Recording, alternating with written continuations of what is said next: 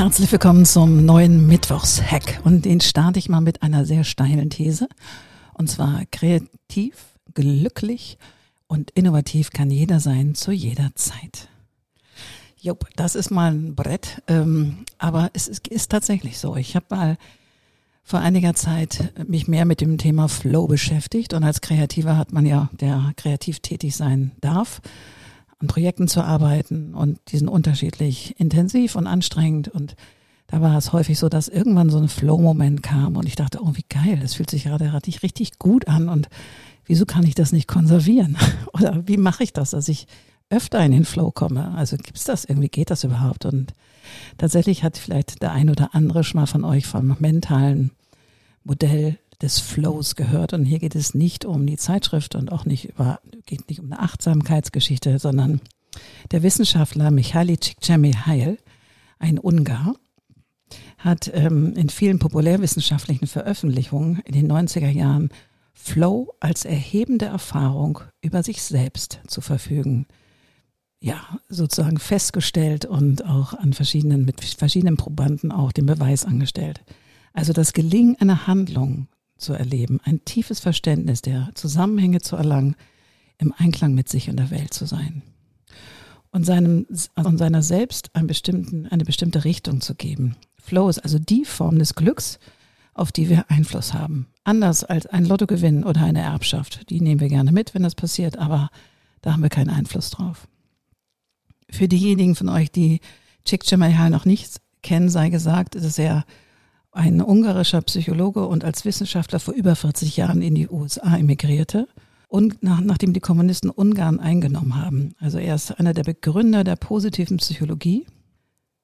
In den frühen Jahren hat er angefangen, Sportler, Künstler und charismatische mit Menschen mit außerordentlichen Fähigkeiten zu befragen. Und sie hat sie untersucht, was ist ihre Motivation und die Parameter dafür, dass sie so außerordentliche Leistungen hervorbringen. Interessant war für ihn wie sie ihre intrinsische Motivation aufrechterhalten, weil in jedem Prozess und in jedem Projekt, was man hat, gibt es natürlich auch Setbacks und wie schaffen die es eben trotzdem weiterzugehen und in welchem Zustand sie sich befinden. Also sind sie glücklich, sind sie frustriert, sind sie whatever. Und später hat er eine groß angelegte Studie durchgeführt mit Menschen aus allen beruflichen Schichten und unterschiedlichen Talenten. Die Probanden, das waren 40.000, bekamen Pager. Das ist so das Ding, was man so in den 80er, 90er Jahren hatte, an den Gürtel gehängt. Und sie wurden befragt und zu unterschiedlichen Zeiten, morgens, mittags, abends, angepaged. Und er hat sie gefragt, was machst du gerade? Hast du Freude dabei oder nicht? Und wie ist das Ergebnis? War es, war es irgendwie, ist es gut geworden? Ist es nicht gut geworden? Also wie war so der ganze Prozess dahin und wie hast du dich gefühlt? Und das Ergebnis dieser Studie waren natürlich Tonnen von Daten, die er mit Hingabe auswertete und er erkannte dabei Pattern, also spannendes Muster, die sich für ihn ja zu einem kompletten und interessanten Prinzip formten. Das Flow-Prinzip war geboren.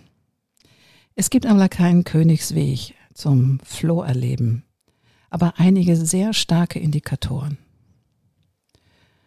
Also eine Flow-Erfahrung ist kein Privileg für Eingeweihte. Sie kommt unabhängig von kultureller Zugehörigkeit, vom Geschlecht oder von Intelligenz. Unabhängig von wirtschaftlichen und sozialem Status. Und auch das Alter spielt überhaupt keine Rolle. Aber es müssen mindestens sechs Faktoren von zehn zusammenkommen, um eine Flow-Erfahrung machen zu können. Und diese Indikatoren stelle ich euch jetzt mal vor. Also der erste Indikator ist, wir brauchen ein selbstgestecktes Ziel, ein Problem oder eine Herausforderung, welche wir lösen möchten. Allein sich ein Ziel zu setzen macht schon glücklich, weil es wird Dopamin ausgeschüttet und wir bewegen uns auf das Ziel schon zu. Ein zweiter Indikator ist, wir brauchen Feedback und zwar unmittelbar im Tun. Bringen uns unsere Handlung einem Ziel näher. Man weiß in jedem Moment, dass man auf dem richtigen Weg ist oder auch nicht auf dem richtigen Weg ist und dann adaptiert man es wieder, modifiziert es. Und dieses Erleben, dieses Feedback, was man selber bekommt im Tun, das beflügelt und spornt an zu mehr. Der dritte Indikator ist hohe Konzentration, also Fokus.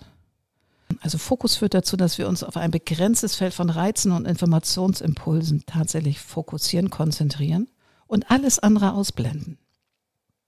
Wenn es bei mir zum Beispiel eine Situation gibt, der ich was schreiben möchte, eine Strategie oder über ein Thema nachdenken möchte, setze ich mich häufig in einen leeren Konferenzraum. Nur mit einem Block und einem Stift. That's it. Um mein ganzes System im Kopf runterzufahren, um mich auf eine Sache zu konzentrieren. Frei nach dem Motto Beat the Entropy. Also andere räumen erstmal den Schreibtisch auf oder bringen Ordnung, ähm, damit nicht nur auf dem Tisch, sondern den Tisch zu entwirren, sondern auch damit gleichzeitig die psychische Entropie, also das Chaos im Kopf. Das vierte ist, mit der entscheidendste Faktor oder Indikator für ein Flow-Erleben ist, die Balance herzustellen zwischen der Herausforderung und den Fähigkeiten. Ihr müsst euch das vorstellen, in der vertikalen, also so ein, so ein Dreieck vorstellen, in der vertikalen Richtung ist, ist die Herausforderung und in der horizontalen ist deine Fähigkeiten oder die Talente, die du mitbringst. Und ein Beispiel, du möchtest vielleicht einen Marathon laufen, kannst schon zehn Kilometer richtig gut laufen, hast aber das Ziel, dieses Jahr, keine Ahnung wann, wird es einen Marathon geben. Also musst du deine Fähigkeiten erhöhen, musst ein Stück weit, also die Herausforderung ist groß, aber ebenso machbar. Ne? So, das ist jetzt nicht mehr so out of reach, zehn Kilometer laufen schon richtig super. Aber du musst deine Fähigkeiten erhöhen. Und wie machst du das?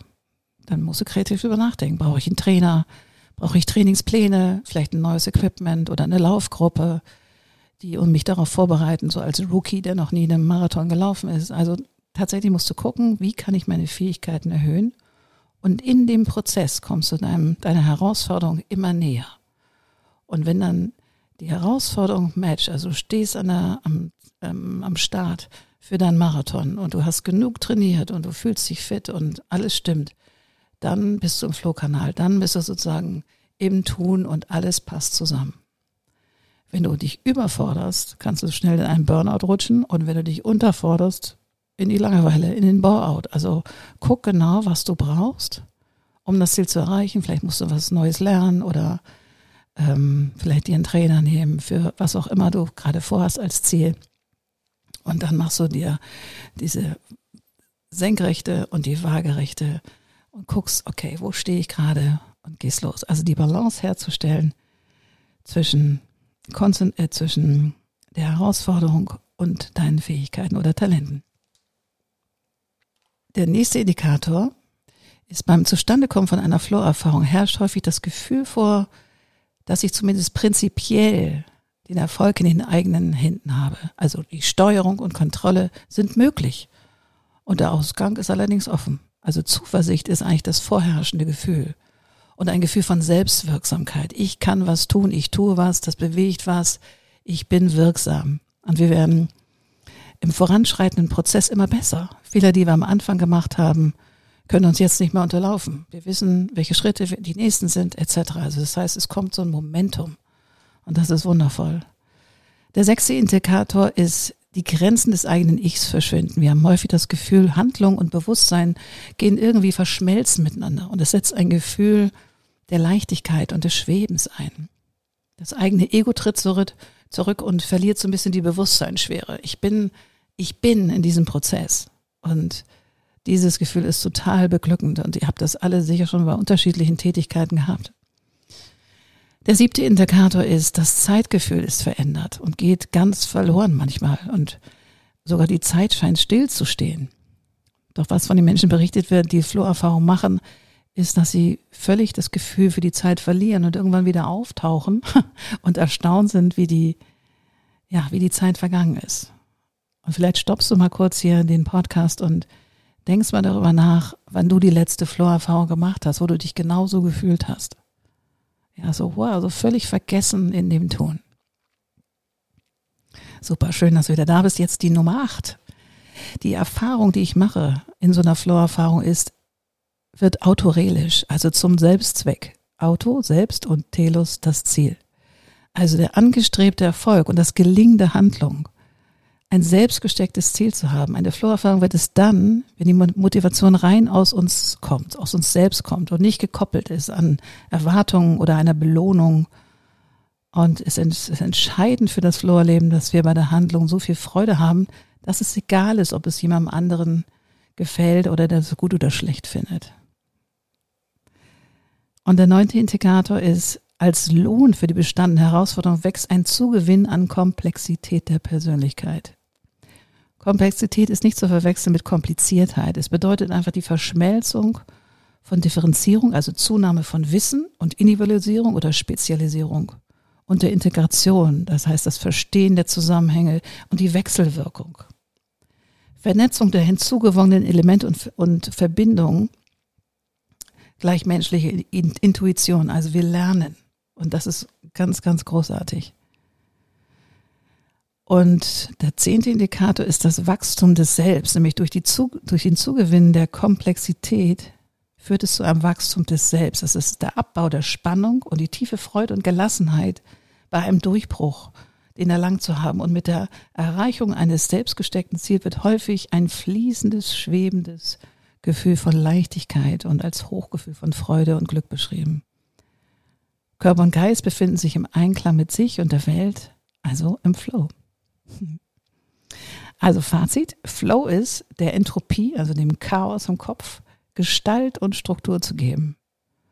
Und glückliche, innovative Momente sind in der Regel immer eine Folge aktiven Tuns. Also du kannst nicht Flow erleben durch jemand anders. Dann ist es ein geliehenes Glücksgefühl, was auch schön ist. Oder gemeinsames mit Freund, Freundin, Ehemann, Ehefrau. Das ist auch toll. Aber das ist nicht damit gemeint. Weil es sich durch deine in der Regel durch die sich ausweitende Kompetenz, deiner eigenen Kompetenz darstellt. Also ganz, ganz wundervoll. Es gibt Menschen, die automatisch, intuitiv sich Flow-Momente kreieren, die in der Lage sind, ihre Möglich ihr Möglichkeitsbewusstsein immer wieder zu erhöhen. Auch wenn Probleme auftreten, diese zu lösen, zu integrieren und mithin ihre Komplexität weiter aufzubauen. Die nennt man Flow-Persönlichkeiten. Falls du nicht zu dieser Gruppe von Menschen gehörst, gibt es hier eine sehr gute Nachricht. Die Fähigkeit, sich glücklich kreative Momente zu schaffen, kann man kultivieren durch Training und Disziplin. Unser Leben wird allerdings nicht erfüllender oder glücklicher, wenn wir eine Flow-Erfahrung an die andere rein und das möglichst in allen Lebensbereichen. Das würde uns komplett überfordern, weil es wäre ein ständiger Reiz. Wir sind die Summe aller Teile, das heißt auch der negativen, die gehört irgendwie genauso dazu oder die herausfordernden. Schließlich geht es darum, genau zu schauen, in welchem Lebensbereich möchte ich denn eine Kompetenzerweiterung erfahren? Gibt es also einen Code of Creativity und wie wende ich diesen an, damit er mit meinem Wertesystem und meinen Wünschen und Zielen auch dient? Gerade in den Phasen, wo, wo es mir nicht gelingt oder gelingen scheint, brauchen wir den Glauben an ein Wertesystem, das meinem persönlichen Leben Sinn und Richtung gibt. Floherfahrungen werden uns nicht geschenkt. Oft geht es auch eine lange Phase von Frustration dem voraus für das Erreichen von selbstgesteckten Wachstumszielen. Und man muss vielleicht Neues lernen. Das wiederum erfordert Zeit und Ausdauer. Die dritte Dimension Flow wird es dann zu einem Konzept, wenn die Lebensführung mit der Frage verknüpft wird, was für den einzelnen Menschen Sinn macht. Sinn macht das, was persönlich bedeutungsvoll ist. Das heißt, unsere Werte bestimmen, auf was wir unsere Aufmerksamkeit lenken. Und die beeinflussen entscheidend unser Verhalten. Yes, das war sozusagen Flow in 14 Minuten erklärt. Es gibt natürlich auch ein wundervolles Buch, was ihr vielleicht schon kennt.